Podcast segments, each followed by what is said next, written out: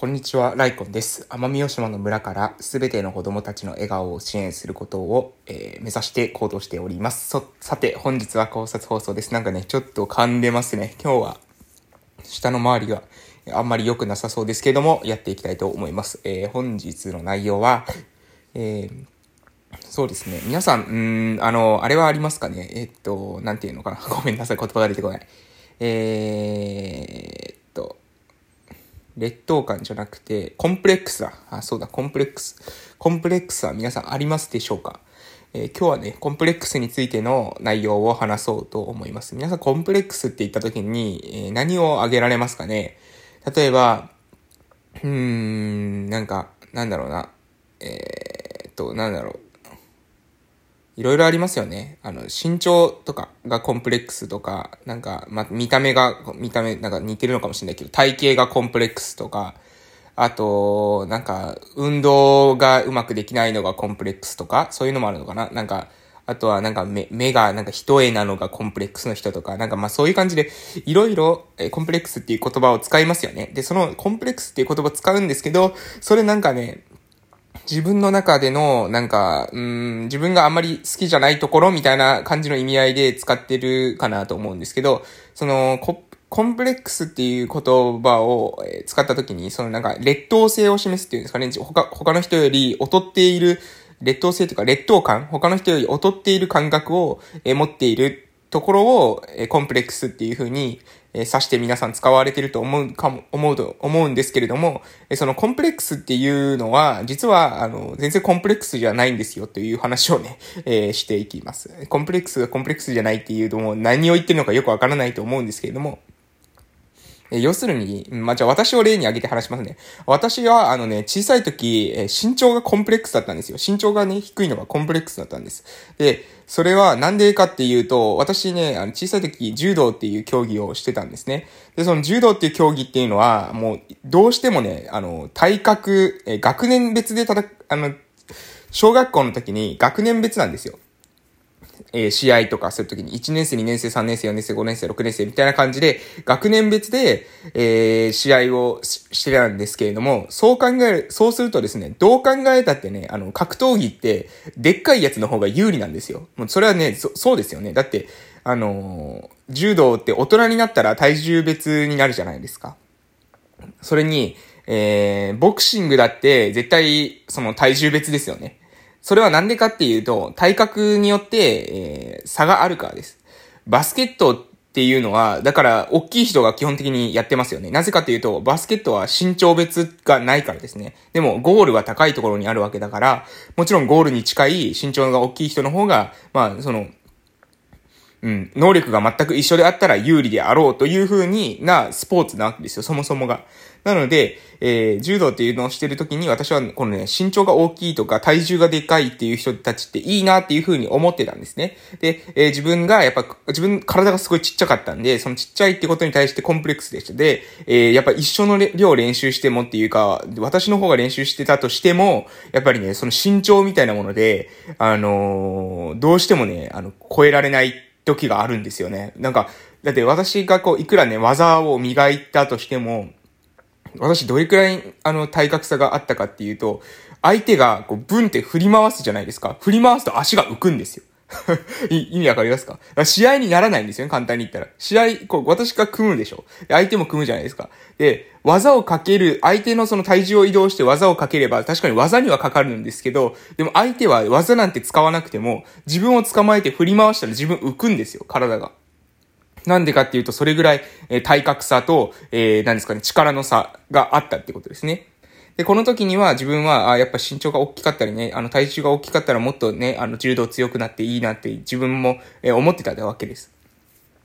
でも、えー、それってね、その時はね、あの、劣等感というか、それ、あ大きかったらいいなと思ってたんですけれども、実際にはね、大人になるとね、全然ね、そんなことはないですよ、というか、まあ大丈夫ですよってことです。私はですね、大人になってますけど、私はね、父親よりもですね、身長小さいです。多分弟たち二人よりも身長小さいんじゃないかな。多分母親の次が私だと思うんですよね、身長からしたら。で、えー、それ、それだからといって、じゃあ何か生活の中で、そのなんだよ、今の生活の中で、えー、劣等感を感じるところがあるかって言ったら、まあそれは、高いところのものを取るとかっていう時に、その脚立とか使わずに取れるっていうのはいいな、便利だなというふうには思いますけど、それ以外に関してはね、まあ特に、うん、まあまあ思わないですね、あんまり。別にだって普通の生活しててですね、その身長がでかくてよかったなっていうのは高いところのものが取れるぐらいじゃないですか。あとは別にそんなに高かったからどうこうっていうことはないですよね。で、あの、で、でですね、これ面白いんですけど、高いと、その高いところがいいな、その、うん、なんていうかな。だから私がその小学校の時とかですね、身長が高くて体が大きい人の方がいいなって思ってる時っていうのは、あの、いいなって思うところ、その羨ましいな、羨ましいなっていうところがどんどんいっぱい出てくるんですよ。で、逆に自分の悪いところ、自分のその、えー、身長が低い時と、ころとか、体が小さいっていうことに対して、えー、ここがダメだ、ここがダメだっていうところがどんどん出てくるんですね。でも、大人になってから別に身長ってそんな関係ないよね。だって身長が高い方が仕事ができるとかそんなわけじゃないですからね。で、そうなった時に、あんまり関係ないなって自分の中でなるじゃないですか。そしたら、今度はどうなるかっていうと、別に、あの、身長高く高かろうが低かろうが、その一長一短だよねっていうように、なんかそのフラットに見ることができるようになるんですよ。なので、低かったら低かったでいいこともあるよねっていうふうに思うようになるわけです。例えば何がいいことがあるのかっていうと、うん、そうですね。まず一つは、あの、威圧しないっていうか、その、関わるときに、私とかだって結構子供が好きだから子供と関わることがあるんですけど、やっぱね、大きい人って、その、な、なんですかね、うん、大きい動物大きい動物って威圧しちゃうじゃないですか。もうその大きいものって人間ってビビっちゃうんですよ。大きいだけで。なので、え大きいだけで、ちょっとなんか、なんだろう、その、お、お、おっていうような、その心の距離感みたいなものがちょっと離れちゃうっていうか、まなんか、まあ、人間って大きいもの基本的に恐れるのでね、大きいものってやっぱ、うん、なんだろう、多分恐れ、これ本能だと思うんですよ。で、えー、なので、それに対してこう、恐れるっていう感覚を持たない。小さければ、体型が、えー、小さければ小さいほど、えー、思わない。だってやっぱ自分と一緒ぐらいの、まあ、あの、子供だったらその子供と一緒ぐらいの身長だったりすると、やっぱり、まあ、子供と一緒の身長っていうほどの人はなかなかいないのかもしれませんけども、でも、近ければ近いほど、なんか親しみやすい。逆に、すごいでかい人だったら、あの、そこの、そこの一歩を詰めるためにの、なんかやっぱ努力が必要なのかなと思うんですね。で、まあ、他にも、あの、うん、私は思ったのは、えー、テントとかですね。テント。テントで私たち、えー、結構私の友達と一緒に、あの、キャンプしたりとか、魚釣りキャンプとかってしてたりしたしたんですけど、その時もね、やっぱね、友達ね、自分の友達は、あの、その3人でよく行くんですけど、あ、まあ4人か、まあ、まあ3、4人で行くんですけど、自分より大きいんですよね、いずれの人たちも。そうするとね、テントがやっぱちっちゃいんですよ。テントが、私と同じテントだったとしても、そのテントに対しての自分の体が大きいから、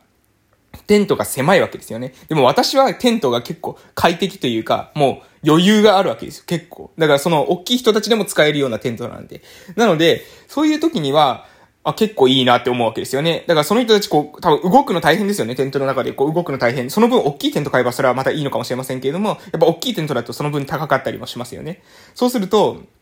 やっぱそのテントが、うん、なんだろうな、あの、テントの中でも、やっぱ空間が、自分がいたとしても空間があるとかっていうのは非常にこう、いいなって思うわけです。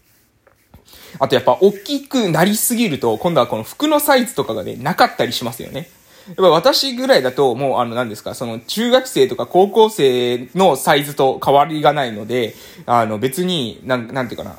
うん、中学生、高校生、高校生になるともう大人と一緒ですね。小学生とか中学生、小学生とか中学生と別にその体型的にですね、変わることが、変わりはないので、そうなると、あの、服のサイズなんてね、絶対あるんですよ。絶対この、うん、この店の中にないっていうことはないんですよ。でも、大きい人って、ああ、このサイズの、例えば 3L ってありますって言ったらなかったりしますよね。店舗では。2L とか XL ぐらいまでしか置いてない時ってあるじゃないですか。でそういう時にも、まあ、結局ね、やっぱ大きかったら大きいで、それなりに何かあるんですよね。なので、やっぱ一長一短だなって私は思うんです。でも、それを、その一長一短だなというふうに思うためには、えあなたがまず、えフラットに見る、え目線っていうのが大事なんじゃないかなと思います。えー、マインドセットっていう本、私以前も紹介したと思います。キャロル・ドエック先生のえー、マインドセット、やればできるの研究っていうような本ですけども、その本の中で、えー、自分が、うん、なんですかね、自分のその固定されている、自分はこうだからこうだ。自分は例えば、えー、そのマインドセットの中では頭が悪い子だっていうふうに思っている子、まあ頭が悪いっていうか、その生まれながらに頭の良さみたいなものは決まっていて、頭がいい子はもう頭がいいし、頭が悪い子は頭が悪いみたいな感じの考え方をする子は硬直マインドセット。そして、えーそうじゃなくて自分の努力次第で良くなりもするし悪くなりもする。自分の能力っていうのは変化するんだよっていう風に考えるのが、えそのしなやかマインドセットっていう風な、えー、ことが書かれてるんですね。で、その時に、これはなんかその体型とか、その身長とかコンプレックスとかっていうのも一緒なんじゃないかなと思います。そのコンプレックスがあるから、自分はもうこういう人間なんだ、し、コンプレックスがあるからもうダメなんだみたいな感じで考えちゃうのは、それ硬直してるのかなと。考え方がもう固まってる。こうだからこうだみたいな。もう私はもともとこういうもの、だからこういうコンプレックスを抱えてるから、コンプレックスのある人生しか送れないんだみたいな感じで考えてるわけですよね。でもそうじゃないんですよ。それってその、自分の考え方を変えたりすることによってとか、自分のその、自分のその与えられたもの、自分が、まあ、身長とか、まあ、基本的に与えられたものですよね。後天的にその栄養とかで変わるところもあるのかもしれないです、知れないですけど、うん、あの、まあ、基本的には与えられたものじゃないかなと思います。で、その与えられたものに対して自分がどういうふうな使い方をしていくのか、えそこを自分の頭に柔軟に考えて、使えるところを使っていく。自分のキャラクターっていうのを客観的にね、把握して使うっていうのが、うん、すること、それをするとコンプレックスというものはなくなるんじゃないかなと、今日そういうふうに思いましたので、え、それを、え、配信させていただきました。どうだったでしょうか？皆様の中でね、ちょっと響く人がいると嬉しいです。え、それでは終わっていきたいと思います。ライコンラジオでは朝と夕に1日2回配信をしておりますので、また時間があるとき聞きに来てください。それでは、良い夜をお過ごし、お過ごしください。失礼しました。